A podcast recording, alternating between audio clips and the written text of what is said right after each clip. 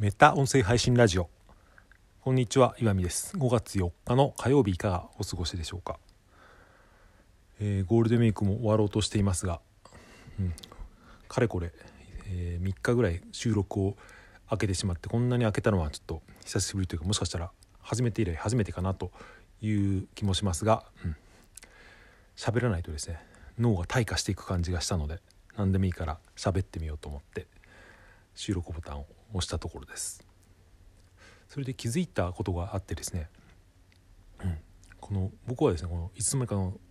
音声配信の収録をすることでですね頭のスイッチが入るようになっているようなそんな感じがしたことに気づいたんですよね。うん、まあ普段何も考えてないわけではもちろんないんですけどでもやっぱりこうやって音声配信をするっていうことによって、うん、誰かしらに向かってですね話をするとやっぱり頭は多少なりとも切り替えが起こって、うん、それを3日ぐらいやらないとですねどんどん脳みそが退化していくなってのが自分でちょっと分かって危機感を感じた部分がありまして、うん。まあ、テキストみたいなのはちょこちょこ書いていたりとかしたんですけどこの連休中は割とその家族で過ごすことが多かったので、うん。まあ、昨日も子供を連れて公園に行ったりとか、うん、友達を家に招いてちょっと食事をしたりみたいなことをしててですね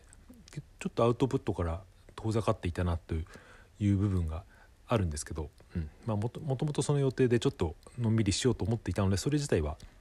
いいんですけどでもそれが3日ぐらい続くとですね、うん、だんだんその自分の中で何かが固まっていくというかですね、うん、凝り固まっていくのが感じられてこれはやばいなと思ってですね、うん、ちょっと今も収録をするのに何を話すかまとまらないのでやめちゃおうかなと思ったんですけど、うん、これはですね、うん、無理やりにでもやっとこうと思ったんですけど、うん、でもこうやって収録を始めようと思ってじゃあ何を喋ろうかなと思うとですね急に頭が回転しだすというかそういうのってありますよねっていうか、うん、なんとなく分かる人もいるんじゃないかなと思います思いますけどその音声配信をやってる人であればだから改めて思ったのはですね音声配信っていうのは本当に隙間時間に適したプラットフォームメディアなんだなっていうのを思ったんですよね。こうやって休みで家にいると、まあ、ややんなきゃいけないことはたくさんありますけど子育てとか家のこととか作業もしますしブログ書いたりとかもするんですけど、うん、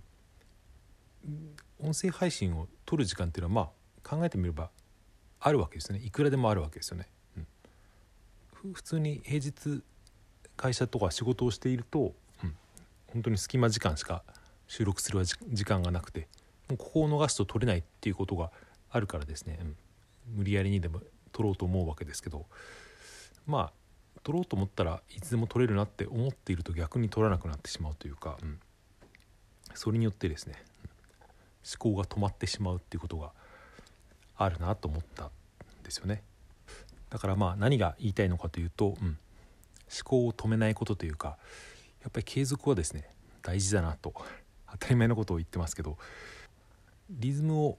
作っていかないと、まあ、腰が重くなるというかだんだんその失速していくんですよね。うん、だから今日の僕の配信に関してはもうこの収録ボタンを押そうって思ってですね何かを話すことを考え出した時点で、うん。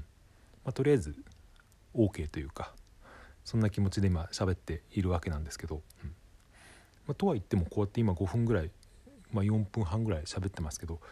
押してしまえば喋れるのでやっぱそこまでのですね持っていくのがですね、うん、だここまで来たらそんなにもう頑張んなくていいっていうまあ頑張った方がいいんですけどもちろん。何て言うかですね言いたいのは最初の、うん、最初の立ち上げに一番エネルギーがかかるっていうことですね。うん、それでそれを一回立ち上げてしまったらあとはですねだんだん楽になっていくので、うん、なんていうかあとは、うん、続けていくというか、まあ、そういうことを思ったという話でした。はい。こういうブランク分けはですねあんまりダラダラ喋らない方がいいって僕は思っているので、はい、こんな感じで短く終わりにしたいと思います。お聴きいただいてありがとうございました。残り連休ですね、えー、ある方も、えー、これから